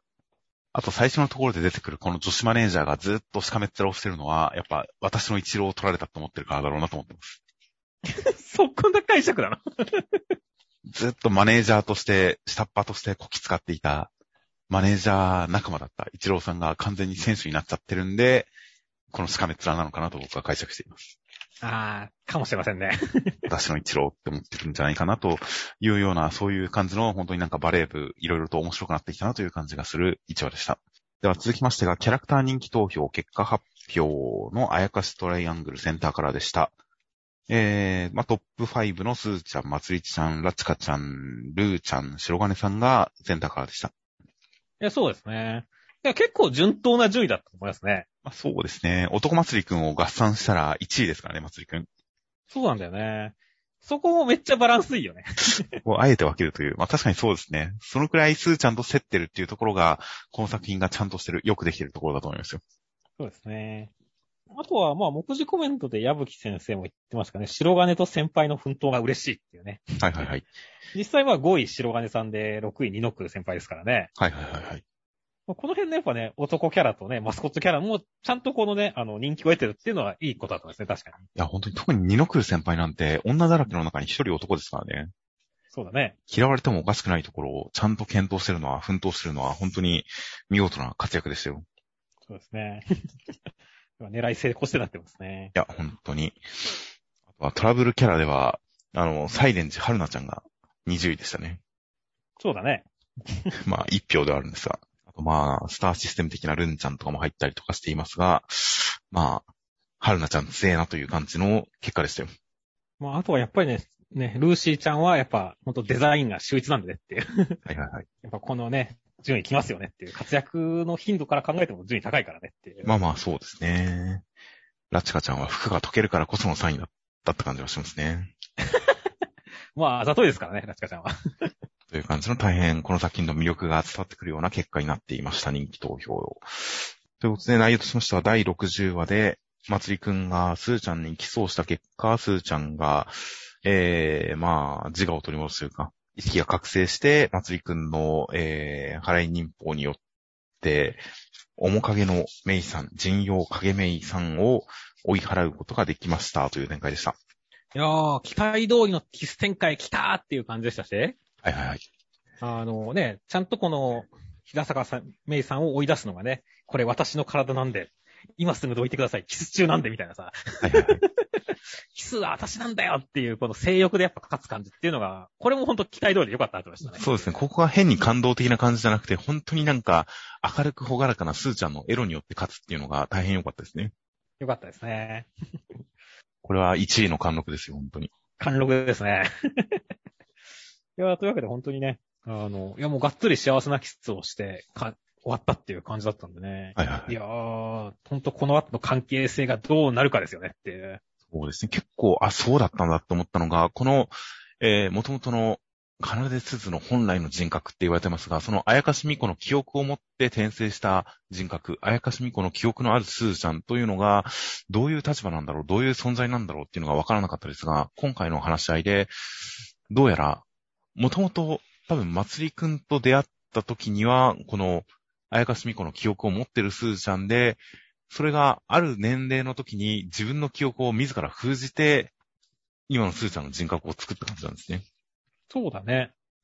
なので、自分の判断として、この状況を作ってるんだな、そういう人なんだな。だから子供の頃はこのスーちゃんが、まつりくんと一緒にいたんだなとか、何かいろんなことが分かって、ちょっとハッとさせられる展開でした。いや、だからこれは本当にねもう一段階この恋愛方面もシリアスになれそうなところだしねっていう。そうですね。いや、自ら望んで記憶のない奏で鈴になったっていうことではあるんですが、何らかの形で救済があってほしい気もしてきますからね。そうだね。このまま影の人格っていうだけではなくっていう感じだったりするんで、その辺、もっとやっぱり、うん、本当にスーちゃんとの関係性、感動的な次の段階あるような気がしますよ。では続きましてが、ウィッチウォッチの第13話内容としましては、えー、慶吾くん、マガミ慶吾くんが同居しまして、ちょっとめんどくさい人なんですが、三日月系のものを見ると変身してしまって、欲望の赴くままなんですが、森人くんの言うことには従いますという展開でした。いや、まあ、慶吾くん人格もウルフ人格も、どっちも結構迷惑だなと思いましたね。そうですね。まあ、慶吾くんもなかなかめんどくさい感じではありますし、なんか単なるうざいサブカルクソ野郎っていうならまだしも、ちょっと今回冒頭で虚言癖があることが分かりましたからね。そうだね。これはちょっと、うざさがちょっと、倍増というか、感化できないですね、これは。そうですね。二段階くらい上がったよね、うざさが。これ、これ嘘ついちゃうのかっていうのはちょっと嫌な印象でしたし、あとまあ、思った以上に裏人格の方がオラオラ系だということが分かって、これもまたちょっとなんか、反感を買いますね。そうですね。あの、カンちゃんじゃないけれどもね、女にモテんのだけど絶対うざへんみたいなね。そうですね。という。ちょっと、あの、感情にするからねっていう。ですね。ちょっとこんなにオラオラ系の人なんだ。それはちょっとなと思いまして、まあ一応、森人君には従うっていうところでちょっと可愛げみたいなものが追加はされていますが、まあこれからもっとコメディ寄りの立ち振る舞いとかも見てみたい気がしますよ。まあそうだね。まあまあでも一応このなんだろう、ウルフ君性欲が強いけどさ、その関係性を作らないはいはいはい。っていうところは一応なんだろう、主人格が多分、ケイゴくんの方だと思うから、ケイゴくんには気使ってるんじゃないかなって気はするけどもね。おそれは二人気になったら合意の上でするんじゃないですか？するのかな？一応今のところしてないみたいなことを言ってるからさ、ケイゴくんが。強引なことはしないよって言ってるから。いや、強引なことはしないんですよ。同意の上ではするんですよ。ああ、じゃあやっぱもうしてんのかな？え、だって、普通に過去には俺が好きだった女子と勝手にカップルになって、返信解けた後即振られる事件もあったって、一応普通に交際を始めてたわけですからね。単なるナンパ同行とか連れ回すだけではなくて、普通に交際はしてるわけですから、まあ、状況が許せば全然やっちゃうんじゃないですか。なるほどね。いやー、実際でもどのくらい入れ替わってる感じなのかね。うん、3時間あればって言ってるから、3時間ぐらいがある種の目安なんですかね。うん。そうそう、そこがさ、だから結構ウルフが戻ろうと思ったら戻るみたいな展開結構ウルフの方に、あれ、あの、選択権っていうかあれがある気がするんだよねって。まあそうですね。ちょっとその辺のパワーバランスはまた改めて知りたいなって思いましたね。確かにそこのところを変えていけば、もっとマガミくんの本人の方の、こう、コントロール権みたいなものが強まれば、もっと楽になりそうですからね、いろいろ。そうだね。そういう修行展開とかを見てみたい気がしますよ。そう、だから本当にいくらでもね、発展されされそうなキャラなんでね、その辺のこの今後のあれも楽しみですよね。そうですね。という感じなので、一応、慶国に関してはめんどくさいこと言ってるけど、心の中では、あ、友達と朝会っていいな、楽しいな、嬉しいなみたいなことを言ってる、その心の声が描かれてるのがちょっと可愛げなのかもしれませんが、もっと面白くなってくれて、もっと普通に面白い人になってくれていいんだぜって僕は楽しみにしますよ。そうですね。まずは迷惑なところを描いてから、そこからどんどん深めていけばいいんですよね。そうだね。うん。全然これからだなと思います。では続きましてが、アンデッド・アンラックの第79話、内容としましては、アンディは、リップさんに傷つけられるんですが、自分の首を切って攻撃して体直して、フーコちゃんの元に飛んでいって、全裸で告白しますという展開でした。いやーもう全裸で、もうノリ出しまくりの告白なのに超かっこよかったね、アンディっていう。そうですね。いやー、まあまあ、その気持ちがあるのは分かっていましたが、それをはっきりと言葉にするっていうのがすごい、なんか、アンディ、やっぱりらしからぬところもあったりして、その分すごい印象的でしたね。そうだね。いや、本当にその、最初は俺を殺してくれるから、ね、ね、そういった感じで付き合ったというかね、あの、くどいたっていうことはね。で、今はもう違うんだよっていうのはね、もうぜ、我々もぜ分かってましたけどもね。はいはいはい。でも本当にこの改めて言葉にされることによる感動とかね、その必死さとかね、アンディ、さっき言った変わっさっき言った通りアンディ変わったなっていうところが、本当心を打つ感じだったからね。いやー、よかったね。いやー、本当にこれはもう実質青の箱だなと思いますよ。いや、まあそうですね。あの、すごい青春ですよ、これは。青春か？青春恋愛漫画だなという感じがしますよ、すごく。うん。いや、でも本当にその青臭い感じあるからね。いやー、ていうか本当にでもね、あの、結構その、幹部バトルをガンガンやるのかなって思ったじゃないですか。はいはいはい。だから本当に一気に、この告白展開というか、アンディ、ビリーさんとかまで行くからさ、このあたりのスピード感というか意外性は本当にアンデッドアンラック面白いねっていう。いや、そうですね。まあ、このまま即風子ちゃんと出会えるのか、また改めて別ルートで向かっていくことになるのかは、展開自体はわからなかったりはしますが、まあ、回線ののろしとしてはすごい盛り上がりましたよ。いや、そうですね。いや、実際でももうアンディがさ、額のこの封印というか、あれ解いてるわけじゃないですかっていう。ああ、確かに。だから結構もう、クライマックスだぜ、しょっぱなからみたいな展開な気がするんだけどね。確かにそうですね。まあ、すでになんか次の攻撃モーションに入ってますからね。そうだね。という感じで、封印解いたら、今、ビクトールさんとの関係性わかんないですもんね。そうだね。協力的になってくれてる感じはするんですが、それ以上のことはわからなかったりするんで、果たしてどう動くのか、すごく楽しみですね。楽しみだね。いや、ほんと引きが強いっていうね。いや、本当に、でっかいカードを、まさにカードを切る展開が最初に来て、一気にすごく興味を持ってかれますよ。そうですね。そして、リップさんの能力、何か、能力に関して、より深く、深くルールを知っている今、攻撃によって、その、攻撃目的だからっていうことで、傷を治すのもなしになったよって言われるけれども、全然それを苦にもしないというか、全然それにとらわれず、相変わらず攻撃のために自分を傷つけて、それで回復しているっていうあたりとかは、結局のところ、その世界の解釈、解釈能力、世界観の強い方が勝つんだなという感じがして、なんかちょっと良かったですよ。そうだね。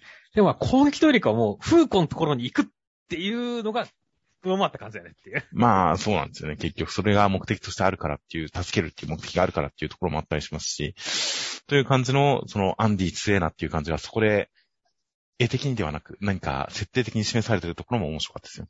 そうですね。では続きましてが、読み切りです。上条さんは食いしん坊。読み切りです。ジャンプショートフロンティア。上条さんは食いしん坊。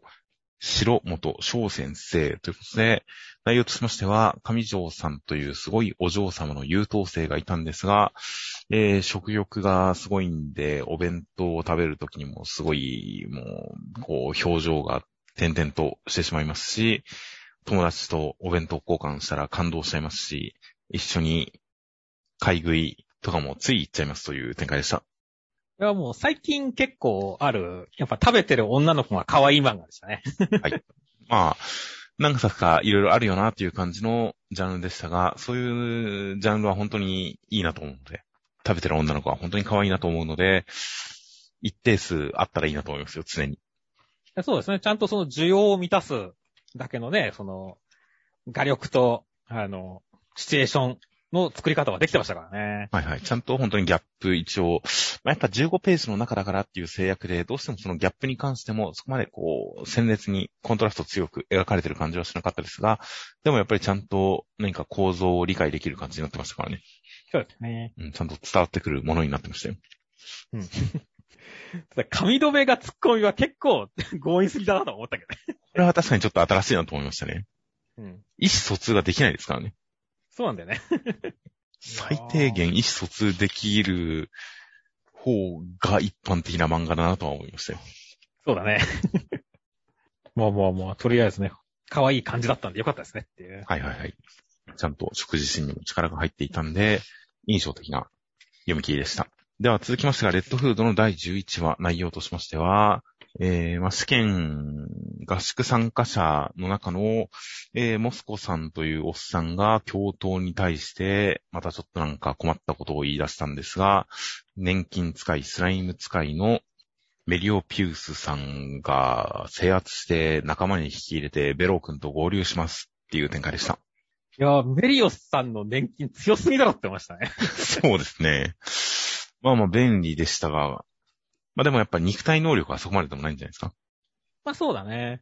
今回のね、グリムさんとかデボネアさんとは相性悪そうではあるけどね。実際にでも、これだけの能力があれば、普通にねこう、組合に入って確かめたい怪物退治の役に立つか立たないのかっていう以前にもう、めっちゃ役立ってると思うけどねっていう。まあ、そうですね。だからどっちかというと、実際に何か、どれくらいのことができるかというよりも、イメージ的に迫害されてたんですよね、きっと。そうだね。なので、その結果を求められる。ある種実利主義的なところで試したいっていう思いがあったんじゃないかとは思うんですけどね。名誉回復というか宣伝的なところはありそうだね、メリオさんね。うん。というのと、まあまあ、承認欲求的なところもあったんだとは思うんですが、一応それに関してはベロー君が満たしてくれてるみたいですね。そうですね。しかし今週一番気になったのは、かなりその、ベロー君たちのを簡単に牢屋から出してきたのびっくりしたねっていう。うん。そうですよね。いや、これだけやっちゃうとね、あの、警察機能してないというか、逆に警察はどうやって勝つつもりだったんだろうっていう気がしてくるからね。こんな時間経ってると思うんですが、これ、逮捕者がそんな増えてないんですよね。そうだね。何やってるんでしょうね。いやでも、一応冒頭でグリムさんが何人か捕まえてて、これが含まれるのかまだ来てないのか。うん。なんかこのペースだと全員捕まえるの大変そうですけどね。いや、そう思うね。実際だって45分でそれまで捕まえた人間は全員解放されて、新たにね、捕まえたにしても、ね、6人解放されてんだったらあんまり変わんないしねっていう。そうですね。なんでしょうね。だから、逆にまあ、もう一個、そのグリムさんとか、あの、デボネアさんが本気を出したら本当に1分で全員捕まえられるくらいなノリなのかもしれないけどっていう。何か追い込みの作戦があるのかもしれないですね、確かに。そうだね。だからそれとこのベロー君たちのこの作戦のぶつかり合いみたいなところは期待したいなと思うんですね。そうですね。現状、一応このおっさんが登場したの今回僕すごい良かったんですよ。モスコさん。眼帯のモスコさん。うん。なんか、それまですごいベロー君たちの作戦がめちゃくちゃ順調に進んでたんで、やっぱ順調に進む作戦はやっぱり面白くないですよね。そうだね。なので、結構このモスコさんが、しかもなんか、組織として自分の会社にしたいから、この組織を自分の会社にしたいから、合宿生を全員味方に引き入れたい、どんどん雇いたい、お金で、お金と暴力で従わせたい、組織化したいっていう、なかなか魅力的なキャラクターだったんですが、まあ残念ながら敗れてしまったので。うん。うん。まあやっぱり全体としてはまだちょっと順調な印象が強いので、この作戦が一回どっかの段階で破綻してくれることを期待したいですよね。いや、そうだね。まあ逆に言うと、モスコさんにはもう一回くらい右ってほしいけどね。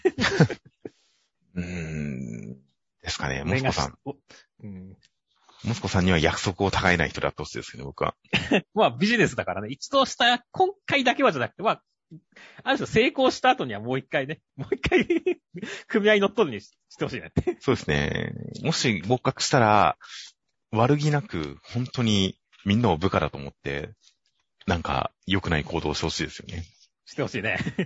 うん、今後の活躍は期待ですが、まあ、今回は普通に味方として頑張ってくれたらいいなとは思うんですが、やっぱなんかトラブルとか、なんかいろいろあってくれたらいいなとは思いますよ。そうですね。モスコさん、モスコさんいいキャラなんで、ぜひ本当はベロー君に対峙してほしかったんですけどね。そうだね。ベロー君と対決してほしかったね、この人は。やっぱブラッククローバーのところとかで今週言いましたけど、やっぱり何か新キャラを出すとき、展開を描くときに、主人公を通して、この人は主人公はこういう風に見てるんだとか、この人は主人公とこういうところは共通点あるんだなとか、そういう主人公を通して見るとすごくわかりやすいし、関係性となっていきやすかったりもしたりもするんで、ドラマになっていきやすかったりもするんじゃないかなとか思ったりもするんで、何かちょっとベロー君が置いてけぼり感を食らってるあたりは少し残念だったりしますんで、まあその辺も今後、どんどんキャラクター同士の絡みが広がっていったらいいなと思いますよ。そうですね。年金学者さんに一応ベロ君が、すごいな、役に立ったよって言って、キュンとさせるっていう、その人たらしさんはちょっとなんか、その方向性どんどん広げてくれたらいいなという感じもあったんで、そのシーンとか良かったですからね。そうだね。いや、なんか全員をキュンキュンさせてほしいよね。そうなんですよ。ベロ君が人ざらしとして、なんか成長していってくれたらいいなと、頭角を表してくれたらいいなというのをちょっと期待するような展開ではありました。では続きましてが、ネル武芸道業の第10話、内容としましては、かなめちゃんの弓の知識と狙いの技量と、ネル君の筋力と弓の引き方のその瞬間記憶的なのを組み合わせることによって、矢をお兄さんに打ち返すことができました。えー合格ということで祝われるんですが、ネル君は、かなめちゃんの下着を見たということを理由に追放ですという展開でした。いやー、今週本当にこの、かなめちゃんとデル君の二人の共同作業感がめちゃめちゃエモかったですし、はいはいはい。ね、ちゃんと先週俺がもうお兄さんの頭にぶち当たれよって言ったけど、それに近いことが起きたんだよね。そうですね。先週のコメントで人に向かって打つのはどう、人のいる方向に向かって打つのはどうなんだ危ないみたいなコメントがありましたが、もう、そういうもんですからね、この世界は。そうそうそう。ネロはだってさ、真剣でやり合ったりしてるからさ。もうその辺は殺伐としてますからね。いやいや、それが許されるというか、みんなそのくらい動じない、大丈夫な世界なんですよ、みんな。そうだね。鍛えてますから。そうです。だから本当に、お、ちゃんとこう、ね、髪の毛ぶっちぎってくれたしねっていう。はいはいはい。邪魔と思いましたね、このシーンは。そうそう。だからすごい気持ちよかったね、今週。いや、よかったですよ。で、最後にその宴会のところで、ネル君に対して、かなめちゃんがドキドキみたいな展開もあって、もう、実質青の箱でしたね。今週実際あるの子多いな。い恋愛づいてますよ、ジャンプが。や、そうだね。でも本当にここもすごい、あの、なんだろう。かなめちゃんの初恋というかさ、はいはい。そういう感じがすごい伝わってきてよかったよねいう。いやー、よかったですよ。この二人の関係性を本当に追いかけたいなと、この迷惑なお兄さん込みで、この関係性を追いかけたいなと思いますよ。いやそうだね。っていうかもうね、だって今週追放されたからさ、もうこのまま別にかなめちゃん自分の部屋あげてもいいんじゃないの？ねるくんって思うからね。ああ、本当に同居展開にしてほしいですね。そうそう。そしてまたお兄さんが悔しがってくれたらなお気持ちいいしねっていう。ていうか、これネル君を追い出したらお兄さん普通に妹と同室になるつもりなんですかね？いや、でも妹はだって別の量があるでしょ。あ、そうか、女子寮が、女子寮が別にあるって言ってましたね、そういえば。そうそうそう。いや、だから本当に、あの、女子寮に連れ込まれるネル君が楽しみですねっていう。ああ、そうですね。関係性。お兄さんが、あの、なんかお祝い的な感じで髪の毛をよこしてくるのもちょっと気持ち悪いですよね。これはちょっとお兄さん、やっぱり、やばい人だって思うよね、これ。そうですね。嬉しくないっていう感じだったりはしますが、まあまあまあ、ネル君の今後の身の振り方、やっぱり極層、極性量的な、相馬の、直撃の相馬の極性量、極性量的な何か、はみ出し物量とかに行くのかもしれないですね。そうだね。ジョークローさんとの関係性とかもこっちに来てくるのかどうなのかわからなかったりはしますが、果たして、うん、またトラブルが続いたらいいなと、トラブル続きだったらいいなと期待してますよ。という感じで、あとはあの、矢を、矢を言い返すときのそのアイデア、管屋っていう感じの、これもちょっと豆知識感があってよかったですね。そうだね。全然知らない技だったしねっていう。はいはい。いやー、さすが武芸監修がついてるだけのことはあるなという感じで、こういうネタとかを散りばめて、それを二人の共同作業感、そういうなんかドラマ立てに落とし込んでいく感じとかも楽しかったんで、いやー、キャラクター同士の関係性を軸に、また新しいトラブル、試験に臨んでくれたらいいなと大変楽しみです。では最後に目次コメントとしまして、新連載ピピピピピピピマポロ3号先生、連載させていただき誠にありがとうございます。すごく嬉しいです。頑張ります。という大変勢いのいいコメントでした。いや、そうですね。いや、もうなんか爽やかですね。いやー、爽やかですよ。あとは一応、センターから僕とロボコ宮崎先生、アメージング、ロボコ三枚、とても美味しいのでぜひ食べてほしいです。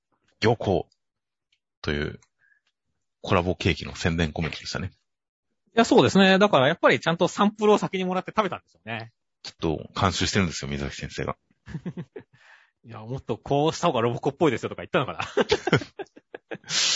ソートコメシの方を作ってくれないんですよね、コラボで、ファミマで。誰が食うねん。そういうことケチャップとか乗ってるという、パンタが乗ってるみたいな、ソートコメシコラボで出してくれたら僕、それは買うかもしれないですね。いや、まあ、それはまあ、コラボカフェとかに期待しましょうって感じですね。そうですね。あとは、えー僕のヒーローアカデミー堀越先生、先週は休んですいませんでした。だけのコメントでした。いや、まあ、あの、ね、体調不良とか休養はしょうがないですからね。いや、本当に、体調を何より大事にしていただけたらという感じですよ。そうですね。あとはブラッククローバー田畑先生、W 氏、後峠さんにめちゃうま果物をいただき大感謝。体に染みます。最高の秋始まった。ということで、田畑先生多分去年も後峠さんに、後峠先生に果物もらってましたよね。もらってましたね。いやー、後峠先生は、なんかこう、なんでしょうね。なんか親戚付き合いみたいな感じがしていいですね、雰囲気が。てか結構田畑先生自体ね、そのなんか他のジャンプ作家さんと家族ぐるみの付き合いとか多いよねっていう。はいはい、確かに。いや、まあまあ、本当アスタクみたいな人なんでしょうかね、田畑先生は。やっぱ、そうですね仲間が多いんですねって担当さんも、アッサ君に関しては、ほぼ田畑先生みたいなものって言ってますからね。言ってましたからね。彼 に似てるらしいですからね。うんいやー、さすがですよ。さすがだね。あとはドクターストーンの坊一先生、人生は山あり谷ありと言われてますが、実際山はほんの少しな気がしますっていう、こう、なかなかこう、解釈に迷うコメントですね。例えばどういう解釈ですか？まあ、俺は意外とその山は少ないけど、谷は多いってことなのかなっていう。まあ、まあまあそうだと思いますよ、きっと。そうやっぱ落とし穴的な方が多いんですかね、人生にはっていう。いや、だからやっぱり、嬉しい瞬間は、ごく短くて苦労する時間の方が長いって話なんじゃないですかね。なるほどね。いやー、まあだから本当にね、そのちっちゃいね、少ししかない山でもね、我々はやっぱ噛み締めて生きていかなきゃいけないって、そういうことなんですねって。そうですね。人生山あり谷ありって、なんとなく子供の頃聞いた印象だと、山も谷もどっちも試練のような印象だったんですけどね。そうだね。ですが、でも一応まあ、ここでボイス先生も言ってるように、辞書的な意味だと一応人生山あり谷ありって、いい時期もあれば悪い時期もある、いいこともあれば悪いこともあるとか、そういう意味らしいんで、まあ、やっぱ山はいいことなんだと思うんですよね。そうだね。うん、まあ漫画描くのに関しても、仕上がった喜びを感じるのは、やっぱ短い瞬間で、それに対して書いてる時間はめちゃくちゃ長いっていうのも、ちょっとそういうところあるかもしれないですからね。そうだね。漫画家あるあるなとこあるね、これ。仕込みの時間はすごいかかって、完成が楽しめる、完成を喜べるのはごく短いという、そういうこともあるのかもしれません。と、破壊神マグちゃん神木先生、通販が下手くそすぎて144本のレッドブルが届きました。翼授かり放題です。12本欲しかったんでしょうね。そうだね。12本欲しかったけど、それを1ダースかける12頼んで144になったってことだよねっていう。おそらく。という、僕も懐かしいですね。昔、あのーまあ、金の蔵的ななんか格安居酒屋で、焼き鳥の鶏皮かける1が190円かなんかで、これが1本なのか3本なのか分かんなかったんですよ。写真だと3本なんですけど。うんかける1、190円っていうのが3本なのか1本なのか分からず、とりあえず、多分3本だと思うけど、とりあえず3人いたんで、3人いたんで、とりあえず3つ頼んで、3本来るか3皿来るか試してみようってことで頼んだんですよ。うんそしたら3本1皿来たんですよ。はいはいはい。かける3って頼んだら。あそしたら、あ焼き鳥、あれ、1本100いくらなんだ。まあいいや、じゃあ、あの、1人3本ぐらい食べる感じで、じゃあ、9本頼もうってかける9って押したら、その後に、11皿来たんですよね。早とちりだったってね。そうなんです。なぜか3って頼んだうち、それ結局3皿だったんですが、なぜか最初に1皿だけ来たんですよ。はいはいはい。結局、えー12皿。テーブルの上に3人で鶏皮串が36本っていう時ありましたからね。ああ、きついな。もうそれ、頼んだ僕がかがすくらいのこと言わなきゃダメなやつじゃん。いやもうみんな大喜びで、あの、空いたサラダの器に、まず全部ばらして、山盛りの鶏皮を作りまして。うん結果、その3人のうち1人が、あの、それこそ、インドネシアからの留学生だったんですが、うんそれを見て爆笑して、うわぁ、ワニの餌みたいって言ったんですよね。面白いよ、それ。異文化ジョークっていう。そういうのを思い出す、神木先生のレッドブル話でしたよ。そうですね。ほのぼのエピソードですね。面白そうですね。あとはマッシュルの小本先生、涼しさの腹に灯りて、秋近し。というすごいインテリなコメントでしたね。意味がわからないんですけど、これ。これは多分俳句ですよね。まあ、俳句はわかるんだけどさ。びっくりマークを加える意味がわからないっていう。腹は勢いですよ。勢いか。ちなみに涼しさの腹に通りて秋近しは、正岡式の句です。そうなんだ。びっくりマークを加えるだけでだいぶわけわからんくなるよ。涼しさをお腹に感じて秋が近いなという、そういう意味だそうです。うんうんうんじゃあ、これは、なんだろう。風情はないけど、なんかこう、秋近いぜっていう気持ちを、まあ、読んだってことだね。いやもうそうですね。ふとした瞬間に涼しさがお腹に感じられて秋が近いなっていうのを、涼しさが、涼しさがお腹に感じられて秋が近いなって思ったってことですよ。大野さん面白いね。河本先生はこんなにもうインテリ、すごい、すごいですね。もう無限の広がりを持ってますね、コメントが。そうだね。俳句シリーズ、今後が楽しみですよ。楽しみだね、これ。俺も確かに言われて楽しみになってきたわ。といった感じで、では、来週関東から表紙が日本でのロケットクラフトへ超大人気の例表紙関東からドクターストーンが表紙関東からとなっています。そうですね。はセンターカラーが少年はそして音楽の世界へ天才に挑む盆栽少年のピアノ活劇新連載第2回センターカラー25ページピピピピピピピ。これ本当に読み方を何か略称を公式に出してほしいですね。大丈夫な確かに。めちゃくちゃ読みづらいんですけどね。がセンターカラーとなっております。あとはコミックス2巻発売目前インターハイ兼予選スタートセンターカラー青の箱。センターカラーですよ。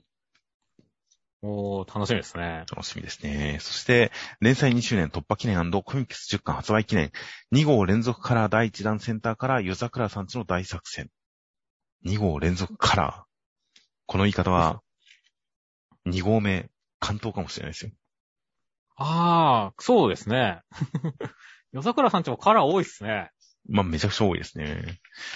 という感じで、まあ、大変楽しみです。そして、えー、読み切りが5年ぶりの新刊201巻発売記念、書き下ろしショート読み切り4ページ、こちら葛飾亀有公園前発祥が掲載されます。新刊出るんだ。2201巻出ますよ。溜まりましたからね、原稿が。ほぼ日暮らし3回みたいな 感じだと思いますけど。そうだね。でも読み切り4ページ、たった4ページ載るみたいですね。いや、まあ4ページでもね、こっちからやっぱ楽しい、乗るの楽しみなんでね。そうですね。いや、前々から言ってますけど、本当に、せめてコロナが明けるまでとかでも感じでいいんで、やってほしいですけどね、連載。そうだね。復活連載してほしいですけどね。実質、こち亀全何巻、全201巻って書かれるんですよね、きっとこれからは。そうなるだろうね。これ全ってつけない方がいいですよね、もう。うん。うん。まだやってる？みたいなもんだからね。そうですね。最新201巻ってことなんで、まあ、202巻普通に出る気がしますよ、いつか。という感じのこち亀も乗るのが大変楽しみです。という感じで、では最後に先週のコメントの方を見ていきますと、えー、まあ、雨の降るの人気投票の方とかもいろいろコメントいただきましたが、まあ、結局東京復興しない理由出てこなかったね、とか、あ確かにっていう感じでしたね。そうだね。いやー、まあまあいろんなことが投げ捨てられたけど、まあ単行本での書き下ろしがあったら、もしかしたらその辺語れるかもしれないんで、期待しときましょうって感じですね。そうですね。うん、まあ、他にもやっぱり、えー、惜しい、惜しかったな、後半良かったのにな、みたいなそういうコメント等々もいろいろとありました。で、本編の方のコメントとしましては、でまずはまあ、アンデッド・アンラック、やっぱりまあ、やっぱり関東からだけっていろいろコメント多かったですけどもね。はい。まあやっぱその中では、俺式ファイナルヘブンっていうコメントがあって、はいあの、FF8 のね、あの、中にあった技ですけれどもね、あれも地球一周するんですよねっていう。あー、なんかあった気がしますね、確かに。そうそうそう。確かにあれめちゃめちゃ印象的だったからね、あの、やっぱ地球一周する演出見ると、そのコメント出るなとは思いましたね。なるほど、なるほど。確かに。まあ、そっちはイメージでしょうけど、こっちは本当に一周してますからね。いやいや、あっちも一周してますから。あ、あっちも一周してるんですか？うん、ゲームの方も一周してますから、ちゃんと。なるほど。じゃあ、実質、同じ技ですね。そうそう、実装同じなんですよ。ただまあ、あっちはその割には威力低いんだけどねっていうゲーム。まあ、多分減速して、そのままぶつかったらダメージこっちも食っちゃうから、最後減速するんですよ、きっと。なるほどね。敵にぶつかる前に。いや、だから普通に殴った方が強くねって前が使っ、前が使っ、毎回使ったから。おそらくそうですね。で、もうあとは本当にね、あの、アニメで化ける気がするし、アニメ化早く来ないかなっていうコメントもありましたけど、ね、確かにアンデッドアンラックはアニメ化めっちゃ早そうな気がするんだよな、したらっていう。そうですね。ぜひ、手書きアニメでやってほしいですね、ぜひとも。うん。CG ではなく。ああ、そうですね。血の描写とかもね、あの、血で攻撃する描写とかね、盛り上がりそうだよねっていう。という感じで、本当にアンデッドアンラック確かにアニメ化したら、すごいブラッシュアップされるというか、いろいろ化学反応が起きるところは確かにいっぱいありそうな気がしますよ。そうですね。そして、あとはね、あの、そして、あの、ロボコのところでもね、あの、初版の話題で結構俺とガルちゃん盛り上がったけど、やっぱそこに対する言及多かったねっていや、コメント。ト多かったですね。うん。やっぱみんなね、この、収集癖のあるオタクだと、初版は別格だよね、とかね。はいはいはい。ああ、ワールドトリガーで全部初版で買ってるから少し気持ち分かった。秘密の初版を紙で持ってます。勲章っていう。はいはい。いやー、羨ましいですね。いや、そうですね。いや、だからみんなやっぱり、こう初版に、こう、ある種プライドを持ってるなって思いましたね。はいはい。いやー、やっぱ、初版、まあ、それとやっぱりその誤色に関して、初版の方が改定とかあると貴重になるね、みたいな感じで、改定とか、まあ、誤色とか、そういったところに関する言及もありましたが、やっぱり、オタクになると、オタクになるとなるほど、やっぱり初版のその誤色とかを愛しちゃいますからね。まあそうですね。まあ、有名なジョジョの何をするだとかもそうですからね。何をするだは本当は、は本当に、あれ何をするんだになった瞬間にも価値が半減しますからね。いや、ほんとそうですね。あれは本当に何をするだにずっとしとくべきだと思うけどね。基本、荒木先生があまり積極的に誤色を直さない方針の人らしく、単行本は、こう、版が重なってもあまり直さなかったりしたみたいですが、文庫化とか愛蔵版になった時に直されちゃいましたからね。はいはいはい。本当に残念ですよね。残念ですね。あと、そういえば、青の箱のところのコメントで、あのー、千夏先輩がライバル校にボロクソ言われる展開に関して、運動部経験ないんだけど、よその学校に偵察に来て、校内でああいう発言するものなのっていうコメントがありましたが、これはちょっと、あの、読み違いをされてますよね、きっと。うんうんうん。あれ、大会の会場、大きい体育館に行って試合をして、で、相手校もその試合に出場してて、まあ、千奈先輩の試合を横目に見て、あの発言っていう感じなんで、こっちに偵察に来てるわけじゃないんですよね、あれ。そうだね。まあ、あの、同じ会場にいて、あの、見てたっていう感じだよね。で、試合が終わったその日のうちに、千夏先輩たちは、一応学校の方に一回戻ってくるっていうところで、あの、大輝くんの立ち聞き展開っていう流れのはずなんですよ。うん。うん。という感じなので、まあまあ、さすがに他校に来て、あんな発言をするほど悪辣な相手ではないみたいですね。そうですね。まあまあ、でもなんだろうね。こう、普通には感染しててね、あの、今年の何々子はあんま強くないね、とかっていう会話とかはしてそうだけどね。まあまあ、してそうですけどね。まあそんなに本気で悪意はない発言なんでしょうね、あれは。そうだね。あの、思ってること言っちゃったくらいのノリなんだろうね。という感じだったりはします。ね、あとは、呪術回戦のところでね、あの、はいはいはい、コメント、死滅回遊サービス開始とかね。はいはいはい。ポイントを消費して UI 改善するの有料デバッカー感あるみたいな感じのコメントがあって、確かにこの死滅回遊編ってすごいゲーム感あるんだよねっていう。そうですね。それがハンターハンターっぽいっていう印象にも繋がってる気がしますけどね。まあそうだね。